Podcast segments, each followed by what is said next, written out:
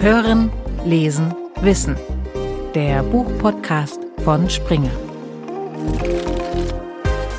Herzlich willkommen zur ersten Folge von Hören, Lesen, Wissen. Mein Name ist Tobias Rohe und ich freue mich sehr, Sie dabei zu haben. Hier im Buchpodcast von Springer sprechen wir alle zwei Wochen über Bücher. Und zwar nicht über irgendwelche Bücher und auch nicht mit irgendwem. Nein, wir sprechen über Fach-, Sach- und Lehrbücher aus dem Springer Wissenschaftsverlag. Und das mit den Autorinnen und Autoren selbst. Was auch immer Sie also hierher führt, ob der reine Wissensdurst, die akademische Berufung oder das Studium, ich bin mir sicher, dabei bekommen Sie viele interessante Einsichten und in jedem Fall spannende und nützliche Lektüre-Tipps von Medizin über Wirtschaftswissenschaften, Mathematik und Naturwissenschaften bis hin zu den Geisteswissenschaften. Und damit begrüße ich meine heutige, meine erste Gesprächspartnerin in Hören, Lesen, Wissen. Herzlich willkommen, Dr. Med Laura Dahlhaus. Vielen Dank für die Einladung. Ich freue mich sehr. Ja, ich freue mich auch schon sehr auf das Gespräch. Frau Dahlhaus, Sie sind niedergelassene Fachärztin für Allgemeinmedizin und leiten heute eine Gemeinschaftspraxis im Münsterland. Vorher waren Sie als Chirurgin und Notfallmedizinerin tätig und haben diverse Zusatzqualifikationen, zum Beispiel in der Stressmedizin, der Sportmedizin oder der Ernährungsmedizin. Und noch dazu, und das ist interessant, haben Sie einen Masterabschluss im Fach Health Management. Sie verfügen also nicht nur über tiefe Einblicke in die ärztliche Praxis, Sie kennen das Gesundheitssystem auch, wenn man so will, von der anderen Seite, von der Verwaltung her. Und in diesem System sehen Sie, das wird in Ihrem Buch, das wir heute vorstellen, deutlich, gelinde gesagt, Luft nach oben. Ihre teils absurden Erfahrungen aus der Hausarztpraxis, Ihre Kritikpunkte aber auch Impulse für Verbesserungen beschreiben sie in diesem Buch. Und das trägt den Titel Medizin zwischen Moral und Moneten, wie eine Hausärztin das Gesundheitssystem erlebt und was sich daran ändern muss. Frau Dahlhaus, der Untertitel zeigt, dass es Ihnen mit diesem Buch auch um ein persönliches Anliegen geht. Worum geht es Ihnen mit diesem Buch? Ja, ganz klar. Also das Buch ist ein Weckruf, ein Weckruf an, an alle, weil Patienten sind ehrlicherweise auch wir alle, also jeder von uns wird im Laufe seines Lebens in die Rolle des Patienten schlüpfen. Und aus meiner Sicht ist das Gesundheitssystem derart in Schieflage geraten, dass es Menschenleben gefährdet. Marktanreize haben zu einem wirklich gefährlichen Nebeneinander von Über- und Unterversorgung geführt. Und das System ist derart komplex geworden, dass eigentlich Außenstehende das gar nicht mehr verstehen. Und mit diesem Buch habe ich versucht, anhand von Fallbeispielen die Absurdität und ganz ehrlich auch zum Teil die Perversion dieses Systems zu veranschaulichen, so dass jeder sich an dieser Diskussion hoffentlich irgendwie beteiligen kann. Denn sie geht uns definitiv einfach alle an. Hm. Bevor wir auf äh, die Absurditäten zu sprechen kommen, wie schätzen Sie denn die Chance ein, dass das deutsche Gesundheitssystem in absehbarer Zeit irgendwie auf vernünftige Weise reformiert wird? Also ganz ehrlich, mit dem aktuellen Minister ehrlicherweise gleich null. Also es ist ja nicht so, dass meine Analyse oder Analyse will ich es gar nicht nennen, sondern mein Blick auf das Gesundheitssystem ist ja nichts, was ich irgendwie exklusiv habe. Und äh, die Fehler im System, die sind auch seit Jahr und Tag bekannt. Und trotzdem haben es weder vergangene Minister oder Ministerium, Ministerien und Regierungen geschafft, das System auf die, ich sag mal, auf die richtige Bahn zu setzen. Der Unterschied äh, zum aktuellen Minister ist allerdings, dass eigentlich der Gesprächsfaden abgebrochen ist. Und deshalb muss ich sagen, also aktuell gleich null. Okay, also auf die Politik setzen Sie nicht. Nein, auf die Politik setze ich überhaupt nicht. Was neu ist, ist, dass es ein, man kann fast sagen, Kampf mittlerweile zwischen der Politik und den Selbstverwaltungsorganen gibt. Mein Blick ist natürlich ganz groß auf die ambulante Medizin gerichtet, aber es ist ja zum Teil ein Treppenwitz, dass in einer Zeit, wo die Krankenhäuser ums Überleben kämpfen, vielleicht kommen wir noch darauf, welche Konsequenzen das für Patienten hat, dass der Minister in dieser Zeit ein Krankenhaustransparenzgesetz irgendwie veröffentlicht. Also mein Eindruck ist, das Bundesgesundheitsministerium veranstaltet hier gerade in einer Parallelwelt irgendwelche neuen Ideen, die aber mit den Realitäten in der Basisversorgung sowohl im ambulanten System als auch im stationären Setting nicht ansatzweise was zu tun haben. Mhm. Was wollen Sie denn, wenn Sie denken, die Politik ist eigentlich taub auf diesem Ohr? Was wollen Sie mit dem Buch genau erreichen und bei wem? Es ist ein absolut naiver Versuch, für dieses Anliegen eine Öffentlichkeit zu schaffen. Muss ich ganz klar sagen. Und wenn ich irgendwie besser wäre oder weiß ich nicht, wenn ich eine andere Generation wäre, dann wäre es vielleicht ein YouTube-Videokanal geworden. Hm. Ich weiß es nicht. Ich selbst lese wahnsinnig gerne. Und deshalb äh, lag ein, ein Buch zu schreiben, lag mir näher als irgendein anderes Medium. Und ganz klar, es ist auch eine Art persönlicher Umgang mit einer äh, ausbreitenden Resignation und irgendwie auch eine mhm. Art von, von Hilflosigkeit. Gab es denn da ein bestimmtes Ereignis, den berühmten Tropfen, der das fast zum Überlaufen gebracht hat, der Sie dazu bewogen hat, jetzt das Buch zu schreiben? Ja, also es ist so, in dem Buch sind ja einige Patientengeschichten beschrieben und man könnte meinen, das sind Einzelfälle, das sind aber überhaupt gar keine Einzelfälle, sondern das ist mein Alltag. Und irgendwann an einem äh, Freitagabend waren so viele Dinge im Laufe einer Woche passiert, dass ich in der Tat abends um, um elf irgendwann gedacht habe, das geht so nicht und habe mir in einer langen E-Mail an äh, den KVWL-Vorstand, habe ich meinem Frust Luft gemacht. Und äh, am Ende, als die E-Mail abgeschickt war, habe ich gedacht, ja, ist ja alles schön, ist auch irgendwie so ein bisschen der richtige Adressat, aber eigentlich müsste man daraus ein Buch schreiben. Ja. Und äh, das war so der, der Auftakt des Ganzen der KVWL-Vorstand. Was ist die KVWL für die Hörerinnen und Hörer, die es nicht wissen? Ja, genau, Entschuldigung. Also KV ist erstmal Kassenärztliche Vereinigung und es gibt die Kassenärztliche hm. Bundesvereinigung, ich sag mal als Dachverband. Und dann gibt es 17 Landes-KV, 17 deswegen eine mehr als Bundesland, weil Nordrhein-Westfalen so groß ist, dass es zwei kassenärztliche Vereinigungen hat, einmal Westfalen-Lippe und Nordrhein. Das sind eben mhm. diese Selbstverwaltungsorgane und man kann sagen, die KV haben für die Regierung den Sicherstellungsauftrag der medizinischen Versorgung in diesem Land übernommen. Also äh, Organisation der, der gesamten ambulanten Medizin, kann man vielleicht so sagen. Und Sie haben vorhin gesagt, das Verhältnis zwischen Bundesgesundheitsministerium und Selbstverwaltungsorganen ist gestört. Ja, habe ich das richtig verstanden? Ja, absolut. Ähm, ich weiß nicht, vielleicht haben es die Hörerinnen und Hörer in den letzten Wochen auch mitbekommen. Ähm, die Ärzte protestieren ja immer wieder. Dann gab es eine ganz große Veranstaltung in Berlin mit einem Forderungskatalog der Kassenärztlichen Bundesvereinigung. Und man muss sich vorstellen, dass es zum ersten Mal in der Geschichte der Kassenärztlichen Vereinigung so gewesen ist, dass ein Papier, was von allen 17 Landes-KV getragen und unterstützt wird, das Haus der äh, Kassenärztlichen Bundesvereinigung Richtung Bundesgesundheitsministerium verlassen hat. Und die Reaktion des Bundesgesundheitsministers auf dieses Papier war, ach wissen Sie, mich erreichen täglich so viel E-Mails und ich kriege täglich so viel Post, da kann man schon mal den Überblick verlieren. Also ich hätte mit allem gerechnet, aber nicht mit einer derartigen Ignoranz. Und wenn man sich innerhalb der Ärzteschaft umhört, also mit Leuten, die eben in der Kassenärztlichen Bundesvereinigung eigentlich im Bundesgesundheitsministerium ein- und ausgehen und da Gespräche führen, um Themen voranzubringen, dann sagen die ganz klar, da passiert aktuell gar nichts, wir stoßen auf taube Ohren. Ja, also Sie sagten ja eingangs, das Problem gibt schon lange, nur jetzt hat es eine ganz neue Qualität erreicht. Richtig. Gut, Sie haben gesagt, es gab diesen einen letzten Tropfen. Das war ein Freitagabend, nachdem Sie sehr, sehr viele Dinge in einer Woche erlebt haben, sehr viele absurde äh, Dinge in Ihrer Hausarztpraxis. Und Sie sagen, das passiert täglich, absurde Patientenschicksale zum Beispiel. Und einige davon erzählen Sie in Ihrem Buch. Können Sie uns vielleicht ein oder zwei davon schildern?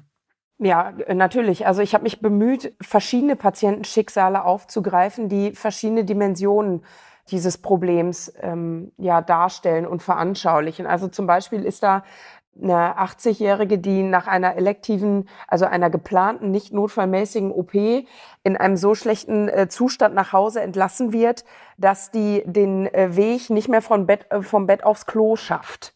Und eigentlich könnte man dann sagen, äh, liebes Krankenhaus, hm. ihr habt einen Sozialdienst, es gibt die, die Chance einer geriatrischen Reha. Was ist denn da irgendwie gelaufen? Dann rufe ich im Krankenhaus an und sag, äh, hör mal, Herr Kollege, wie sieht denn das so und so aus? Dann gibt's die lapidare Antwort, ja, da können Sie sich ja jetzt drum kümmern. Und äh, meine Rückfrage, ja, hätten Sie das auch mit Ihren Eltern gemacht, ist, werden Sie jetzt mal nicht unsachlich? Also ich möchte den Kollegen gar nicht persönlich angreifen, aber ich formuliere es mal so, offensichtlich ist die Überforderung und die Arbeitsbelastung derart hoch, dass in vielen Stellen der Blick, was wäre, wenn ich das wäre, was wäre, wenn das meine Mutter, mein Vater wäre, überhaupt nicht mehr gelingt. Oder dann ganz praktisch ein Zweiradmechaniker, der mit einer völlig simplen Erkrankung eines Karpaltunnelsyndroms, das ist also eine Nervenenge im Handgelenk, die dazu führt, dass er eben keinen Schraubendreher mehr halten kann. Der ist so lange krankgeschrieben und wartet so lange auf eine simple äh, Messung beim Neurologen, die Messung einer Nervenleitgeschwindigkeit, dass der über anderthalb Jahre krank wird und letztlich darüber seinen Job verliert. Und da muss man sagen, das ist aus persönlicher Perspektive hochtragisch hochtragisch und aus gesamtgesellschaftlicher Perspektive natürlich eine Vollkatastrophe. Ja, ja. Und glauben Sie mir, das beschreibe ich auch in meinem Buch. Ich habe wirklich versucht zu intervenieren. Ich habe einen Telefonhörer in die Hand genommen und dann sagt mir der neurologische Kollege aus medizinisch nachvollziehbaren Gründen, Karpaltunnelsyndrom ist kein Notfall. Ja, medizinisch vielleicht nicht, aber es muss doch in diesem Land, in diesem reichen Land, muss es doch möglich sein, dass wir in einer vertretbaren Zeit notwendige Diagnostiken auf die Beine gestellt bekommen. Und wie Sie sehen, das sind ja zwei völlig verschiedene Beispiele. Und es gibt halt ganz viele Dimensionen innerhalb dieses Systems, was zeigt, wo dieses System in der Patientenversorgung scheitert, was persönlich dramatisch ist, ethisch hochfragwürdig und oder eben auch aus gesamtgesellschaftlicher Perspektive ja fast eine, eine Kapitulation darstellt. Ja. Da können wir doch gleich mal zum Kern der Sache kommen. Ich habe eine Zahl gefunden, der Verband der Ersatzkassen schreibt, dass die Ausgaben im Gesundheitswesen in Deutschland im Jahr 2022 bei gut 289 Milliarden Euro gelegen haben. Das ist sehr viel Geld, mit dem man doch eigentlich zufriedenstellende Leistungen zustande bringen sollte. Wir haben gerade gehört, dass das Gegenteil der Fall ist. Was genau läuft denn schief in unserem Gesundheitssystem? Also vorneweg, ich glaube auch, dass das äh, Geld ausreicht. Und da müssen wir uns überlegen, wofür wird dieses Geld ausgegeben. Und ich sagte eingangs schon mal lapidar, wir haben ein Nebeneinander von Über- und Unterversorgung. Die Unterversorgung kann man gerade an den beschriebenen Einzel- oder eben nicht Einzelfall, aber an den Fallbeispielen äh, nachvollziehen. Die Überversorgung ist ein ganz großes Problem. Beispiel, die Stadt Hamburg verfügt über mehr Herzkatheterplätze als ganz Österreich. So. Und es ist jetzt nicht so, dass in Österreich jeden Tag jemand am Herzinfarkt stirbt und das Land schreit, wir brauchen mehr Herzkatheterplätze, die Wege sind zu weit. Nein, sondern wir in Deutschland akzeptieren es, dass dieses System seine eigene Nachfrage und sein eigenes Angebot generiert. Und ganz klar, dieses System macht das, was bezahlt wird. Herz Katheter oder allgemein kardiologische Diagnostik und Therapie ist hochlukrativ. Ist hochlukrativ. Deshalb ist in Hamburg die Kardiologendichte so, so groß, wie sie ist. Und es führt zu dieser absurden Zahl von äh, Katheterplätzen im Vergleich zu Österreich. Dann such, versuchen Sie mal, jetzt nach der Corona-Pandemie einen Psychotherapieplatz für einen 16-Jährigen zu bekommen. Sie werden scheitern. Also es ist so, dass Krankheit und Therapieangebote in unserem Land einen Wert haben. Und wenn sie die richtige Erkrankung haben, in Anführungsstrichen, dann wird es einfach sein, ein Therapieangebot zu finden. Siehe Herzkatheterlabor, siehe Wirbelsäulenchirurgie, siehe neues Knie. Wenn Sie in Anführungsstrichen die falsche Erkrankung haben, Kinderheilkunde, Gynäkologie, psychische Erkrankung, dann gucken Sie dumm aus der Wäsche. Und wir müssen uns als Gesellschaft fragen, ob denn die Therapie eines kaputten Knies wichtiger ist als die Psychotherapie, ich sage jetzt mal ganz provokativ, für einen 16-Jährigen, der aber dieses ganze Dilemma ja irgendwie noch retten soll. Der soll unsere sozialen Sicherungssysteme retten, der muss einen Job haben, wo er möglichst viel in diese sozialen Sicherungssysteme einbezahlt und der soll möglichst lange gesund bleiben. Ich will jetzt nicht diese ethische Debatte zwischen, ähm, äh, darf der 80-Jährige noch ein neues Knie bekommen, aufmachen, aber ich will zumindest die Debatte aufmachen, zu sagen, Leute, was bezahlen wir denn viel in diesem System und wer fällt hinten rüber? Und es gehört zur Wahrheit dazu, dass wir uns eine doppelte Facharztstruktur leisten, die völlig in Ordnung ist, die ist aber ungerichtet.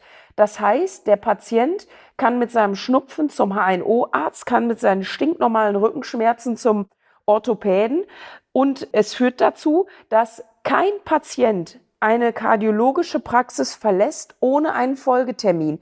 Egal, ob dieser Folgetermin eine therapeutische Konsequenz hat, die notwendig ist oder nicht. Und an diese Diskussion traut sich offensichtlich die Politik nicht heran. Sie haben davon gesprochen, dass das Abrechnungssystem die eigene Nachfrage generiert, sozusagen. Ja. Ähm, was hat das denn mit den sogenannten Fallpauschalen zu tun?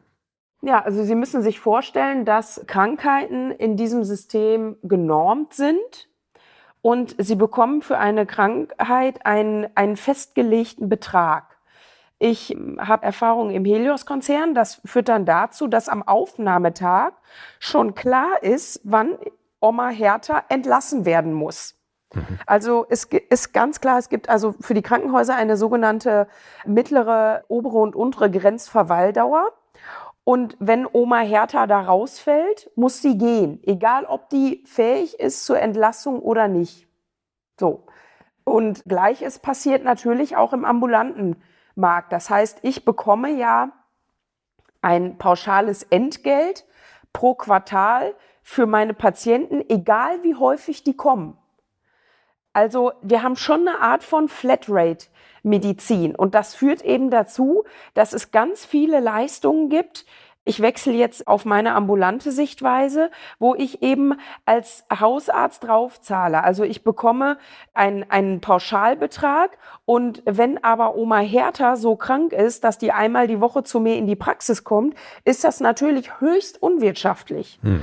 Und wenn Sie denn dann eine, ähm, eine sogenannte Einzelleistung sich ansehen, ich nehme meinetwegen mal das Beispiel einer, einer Schnittverletzung, also ein Patient hat sich zu Hause mit dem Küchenmesser geschnitten und ich nähe das in meiner Praxis, dann bekomme ich dafür 7,31 Euro. Ich habe aber Investitionskosten mittlerweile von 10 bis 12 Euro. So, das geht nicht auf.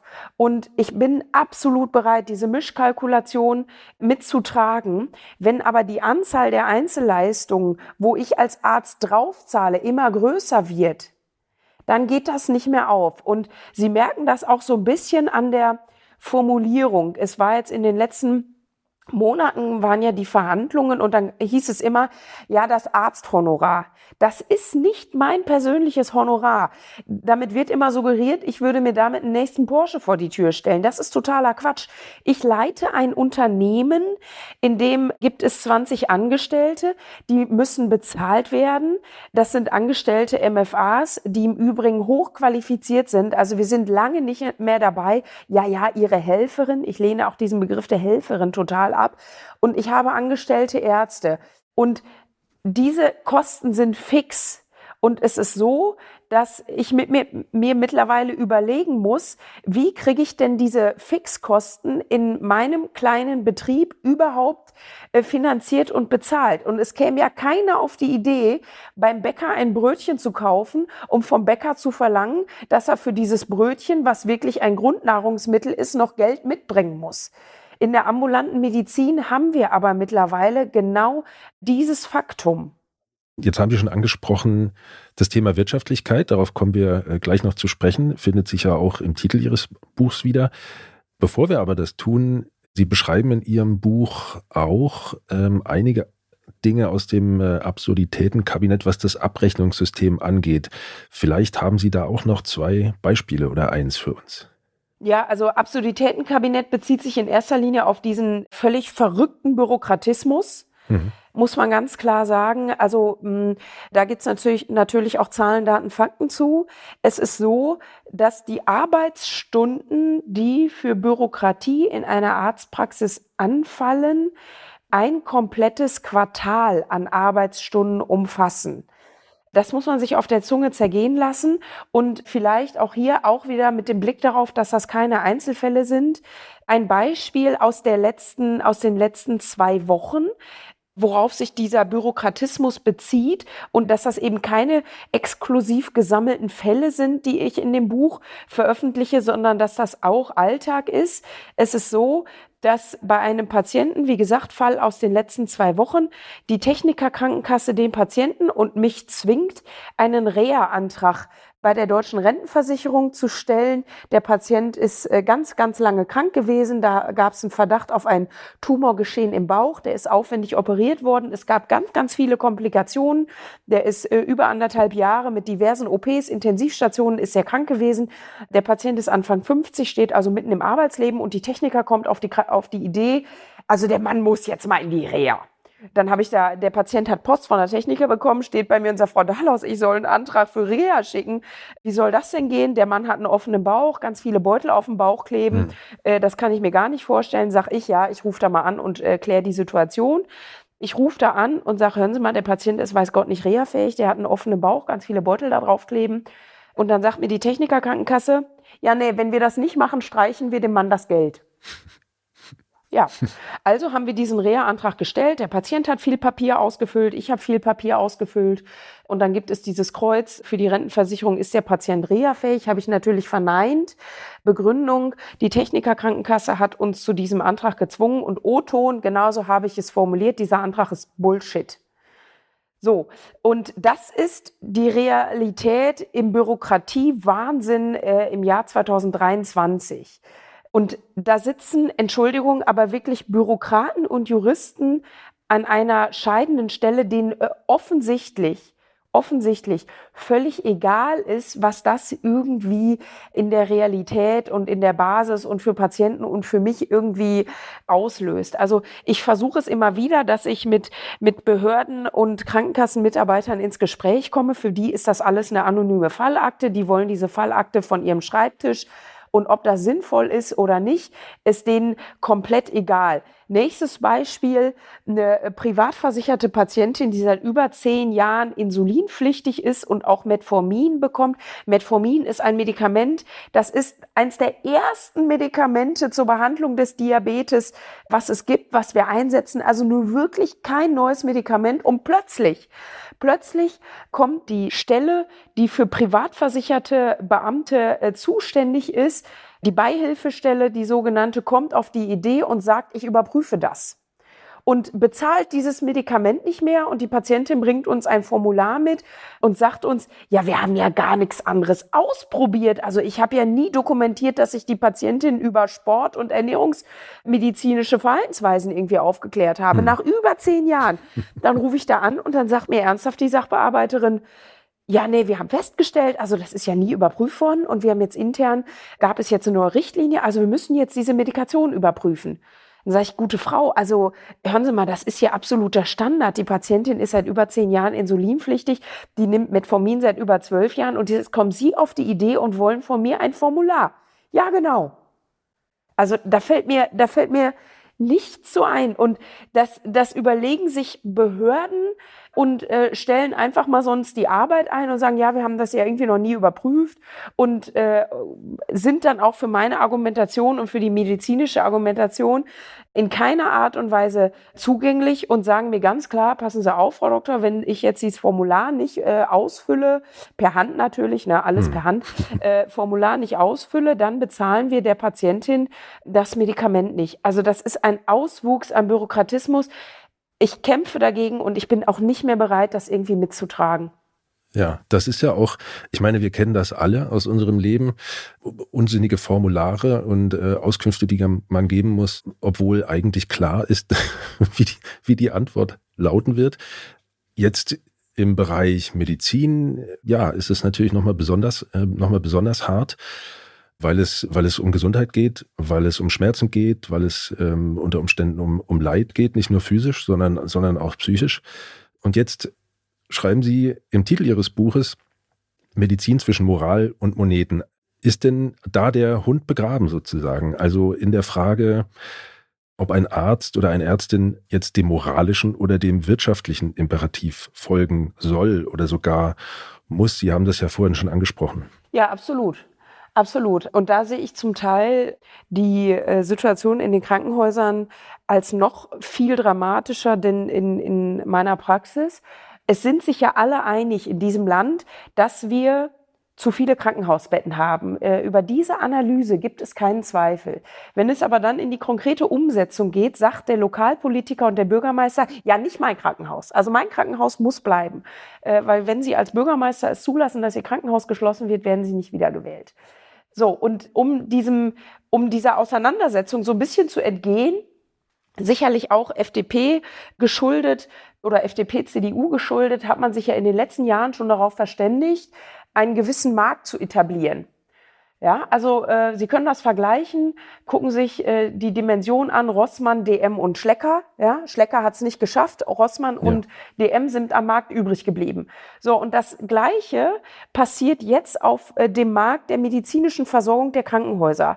Wir hatten eingangs eben schon im Gespräch festgestellt, dass es Krankheiten gibt, die sind höchst lukrativ, ja, neues Knie, Wirbelsäulenchirurgie und so weiter.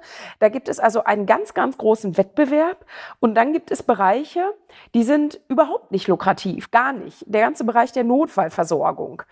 Und die Krankenhäuser stehen in einem Wettbewerb äh, zueinander und die Idee ist dann, naja, einer wird es halt dann nicht schaffen.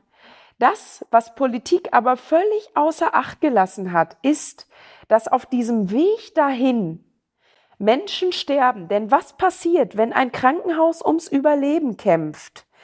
Es werden Diagnostiken und Operationen durchgeführt, die finanziell unbedingt notwendig sind für das Überleben dieses Krankenhauses, moralisch aber grenzwertig sind.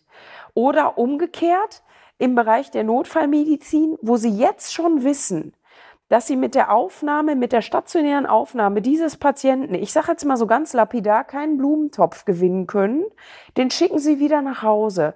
Und das ist das, was alltäglich in diesen Krankenhäusern passiert. Das geht mittlerweile so weit und das hat echte medizinische Konsequenzen, dass die Patienten in der Notaufnahme zuerst gefragt werden, ob sie denn bereit sind, stationär aufgenommen zu werden und wenn Sie diese Antwort bejahen, ist das Krankenhaus bereit, entsprechende umfangreiche Diagnostik zu machen, zum Beispiel eine CT-Diagnostik vom Kopf nach einem Fahrradsturz. Wenn Sie die Antwort verneinen, dann wird auch diese Untersuchung nicht gemacht, weil sich diese Untersuchung nicht rechnet, finanziell nicht lohnt, wenn der Patient stationär nicht aufgenommen wird.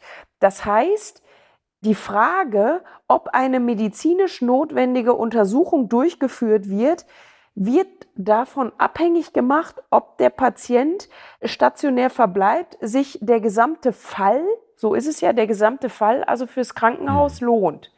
Das ist ja. im Krankenhaussetting mittlerweile gang und gäbe. Bei mir ist es viel praktischer und viel, viel unmittelbarer. Wir sind absolut am Limit mit unserer Praxis. Ich wäre naiv zu glauben, dass die Qualität meiner ärztlichen Behandlung noch das Niveau von vor der Corona-Pandemie hätte. Natürlich nicht, weil die Patientenzahlen maximal explodiert sind und ich regelmäßig jetzt in Altenheimen stehe, einen Patienten besuche und die Pflege fragen muss, wer war denn noch mal Herr Müller? Weil ich das nicht mehr leisten kann. Und dann stehe ich auch just diese Woche, stehe ich in einer neuen Demenzwohngruppe, äh, eine, eine ganz, ganz tolle ähm, Betreuungsform, wie ich finde, stehe ich in einer neu eröffneten Demenz-WG und besuche da zwei Patienten, die von uns betreut werden. Und eine wirklich sehr, sehr engagierte Krankenschwester sagt zu mir, Frau Dahlaus, ich weiß, Sie haben Annahmestopp. Wir haben hier neun Patienten aus Recklinghausen. Recklinghausen ist Ruhrgebiet. Wir sind Münsterland also das ist nicht um die Ecke. Die Aufnahmemodalitäten sind für uns auch noch nicht ganz klar. Ich habe hier so einen umfangreichen Arztbrief. Es gibt keine Familie, es gibt einen gesetzlichen Betreuer im Ruhrgebiet, der hat das irgendwie alles organisiert. Der Hausarzt sagt, er hat den Patienten zuletzt vor drei Jahren gesehen. Der Patient ist schwer krank, der hat kein gesundes Organsystem, der braucht Berge von Medikamenten und ich finde mhm. keinen Arzt, der sich jetzt um diesen Patienten kümmert. Können Sie das machen? Und soll ich dann sagen, nein, ich kann nicht mehr, wir sind voll? Hm. Natürlich nicht. Hm. Natürlich nicht. Da bin ich in einer ganz, ganz großen moralischen Verpflichtung und ich mache das auch in dem Wissen, dass ich dem Patienten persönlich nicht mehr gerecht werden kann. Und ich stehe persönlich medizinisch, moralisch, aber auch juristisch, finanziell in der vollen, in der vollen Verantwortung. Und das ist das Dilemma, in dem wir uns absolut bewegen. Und das ist, Entschuldigung, aber das ist Herrn Lauterbach oder auch der, der Politik in dem Weg, den auch die letzte Bundesregierung eingeschlagen hat, Entschuldigung, scheißegal. Und das werfe ich auch der, der Politik vor. Warum werden denn nun verschiedene Krankheiten wirtschaftlich verschieden betrachtet bzw. vergütet? Wer denkt sich das aus und warum so? Ja, das ist, eine, das ist eine sehr, sehr gute Frage. Also man hat versucht, dem technischen medizinischen Fortschritt, den sie natürlich haben und der Geld kostet. Also nehmen wir den Bereich Wirbelsäulenchirurgie oder noch besser Kardiologie. Da hat ja ganz viel Entwicklung stattgefunden, die man technisch auch einfach bezahlen muss. Also wir haben jeder von uns hat mittlerweile einen kleinen Computer in der Hosentasche, der so leistungsstark ist, was wir uns noch in den 90ern nicht hätten vorstellen können.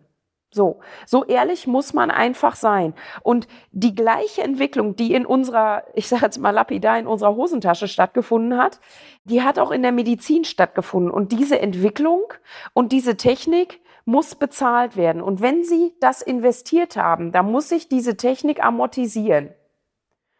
Und dieser ganz, ganz klassisch wirtschaftliche, unternehmerische Gedanke, der hat natürlich auch vor der Medizin keinen Halt gemacht. So simpel, so simpel ist das. Und das hat dazu geführt, dass es eben hochtechnisierte Bereiche gibt, die hochlukrativ sind, die refinanziert werden müssen. Das ist der Bereich Dialyse, das ist der Bereich operative Augenheilkunde, das ist der Bereich eben Kardiologie. Und auf der Strecke geblieben sind eben Bereiche, die nicht hochtechnisiert sind, wo es vielleicht in erster Linie um Sprechen geht. Das ist der Bereich Psychiatrie, Psychotherapie äh, und dann ganz massiv eben Kinderheilkunde. Warum? Weil sie natürlich in der Kinderheilkunde unbedingt darauf an, oder was heißt darauf angewiesen sind, aber unbedingt bestrebt sind, den kleinen Kindern nicht jede technische Untersuchung zuzumuten, weil sie, also hm. Beispiel MRT, Sie können ein kleines Kind nicht einfach in ein MRT legen, legen, weil das keine Viertelstunde lang völlig ruhig liegt. Es muss aber eine Viertelstunde lang völlig ruhig liegen. Was ist also der Preis für ein MRT in der Kinder- und Jugendmedizin? Sie brauchen eine Narkose. Ist das ethisch zumutbar? Nein. Ganz klares Nein. Und in diesem Dilemma bewegt sich die Medizin. Da sind wir Ärzte sicherlich nicht, nicht völlig außen vor und tragen auch einen Teil der Verantwortung. Aber diese Pole, die sich widersprechen, gilt es im Alltag aufzulösen.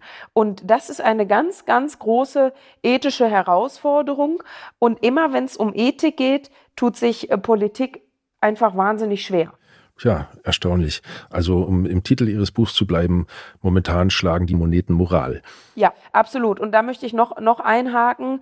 Ich habe halt schon das, das Gefühl, und nochmal, es ist meine persönliche Sichtweise, aber es zweifelt ja keiner daran, dass wir Hausärzte weil die Patienten häufig zu, uns kommen, weil wir ganze Familien kennen, weil wir wissen, was es bedeutet, wenn Patienten zu früh nach Hause entlassen werden, weil wir das Ohr an den Schicksalen haben, dass diese Problematik, ich sag mal, so ein bisschen nach unten durchgereicht wird hieß eine ganze Zeit lang, ja, da kann sich ja der Hausarzt dann kümmern. Oder wenn der Hausarzt anruft, dann kriegen wir vielleicht noch irgendwie was hin.